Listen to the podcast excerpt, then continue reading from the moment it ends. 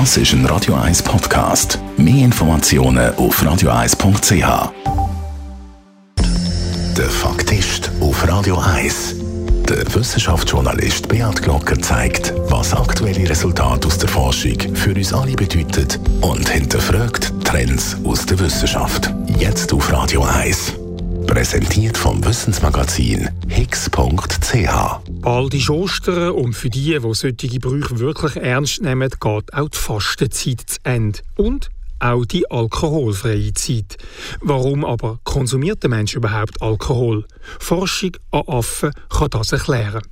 In Panama haben Forschende die sogenannte Klammeraffen bei der Nahrungssuche beobachtet. Dabei haben sie festgestellt, dass die Tiere an der Frucht schnuppern und dann gezielt die auswählen, wo schon leicht verdorben, also leicht angegärt sind. In diesen besonders ausgewählten Früchten hat man dann 1 bis 2 Prozent Ethanol nachweisen. Das entspricht etwa der Hälfte vom Alkoholgehalt von einem Bier.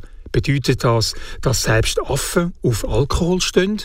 Ja und nein. In der kürzlich erschienenen Studie wird differenziert. Die Affen, so die Erklärung der Forschenden, suchen sich gezielt alkoholhaltige Früchte, aber nicht, um sich zu berauschen, sondern weil die vergorenen Früchte mehr Energie enthalten. Wer Alkohol konsumiert, hat in der freien Wildbahn also den Vorteil, dass er mehr Power hat. Das ist nicht nur Theorie. Die Forschenden haben das auch experimentell nachweisen. Dazu haben sie auch den Urin von Affen gesammelt und sie haben darin festgestellt, dass es Abbauprodukt vom Alkohol hat. Das heißt also, der Fussel läuft nicht einfach durch den Affenkörper durch, sondern er wird abgebaut, er wird verdaut. Also die Affen gewinnen so Energie.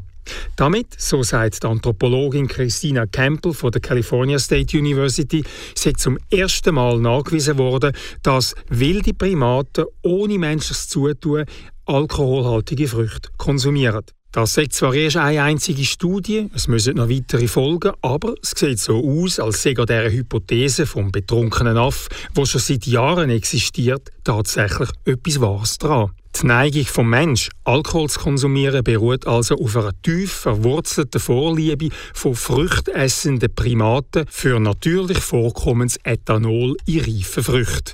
So ist auch der Alkoholkonsum vom Mensch stammesgeschichtlich zu erklären. Und tatsächlich werden die Früchte, die die beobachteten Affen gegessen haben, seit Jahrtausenden von den indigenen Völkern in ganz Mittel- und Südamerika zur Herstellung von Chicha, das ist ein fermentiertes alkoholisches Getränk, verwendet. Aber wie sieht es denn aus mit dem Affensuff? Die Tiere werden nicht betrunken, so die Beobachtung. Aber nicht etwa, weil ihnen der Alkohol nicht aufs Kirn schlagen würde, sondern weil ihren Magen schlicht zu klein ist, um die für einen Rausch nötige Menge an Früchten bzw. eben Alkohol aufzunehmen. Im Laufe der Zeit hat der Mensch gelernt, die Gärung gezielt herbeizuführen, also alkoholhaltige Getränke herzustellen. Wobei auch Bier in seinen Anfängen einfach als energiereiches Nahrungsmittel konsumiert worden ist, so zum Beispiel im alten Ägypten. In Klöstern hat man Bier auch flüssiges Brot genannt. Mit der Vergärung von Wein ist dann der Alkoholgehalt auf 12 bis 14 Prozent gestiegen und schließlich ist auch Destillation erfunden worden, mit der man Getränke mit bis zu 95 Prozent Alkohol erzeugen kann. In gewissen Raumsorten zum Beispiel. Ein einziges Glas davon würde wohl einen Klammeraff töten. Ein Mensch kann es sofern er die stammesgeschichtlich alte Vorliebe mit genügend stammesgeschichtlich neuer Intelligenz dosiert. Der Beat Glocker ist der Faktist. Die Wissenschaftskolumne auf Radio 1. Jeden Dienstagabend am Viertel vor 6 Uhr. Mehr Fakten aus der Wissenschaft gibt's auf higgs.ch.